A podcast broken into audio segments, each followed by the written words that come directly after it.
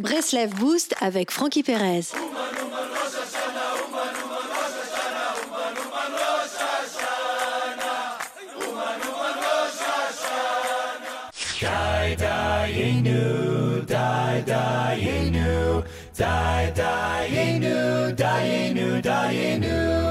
Un jour que Rabbi Nathan n'avait rien pour Pessah, à quelques heures de la fête, il vit qu'on remplissait des tonneaux d'eau. Il se renforça jusqu'à en venir à danser de joie et déclara euphorique Merci Hachem que nous avons déjà de l'eau pour la fête de Pessah.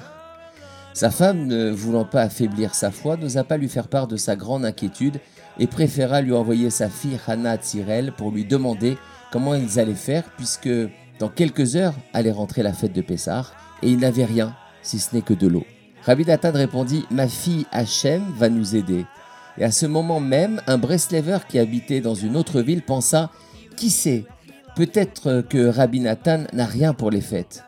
Son cœur ressentit un grand éveil et il prit une charrette qu'il remplit avec tout ce qu'il fallait pour la fête matzot, vin, viande, œufs, pommes de terre, etc.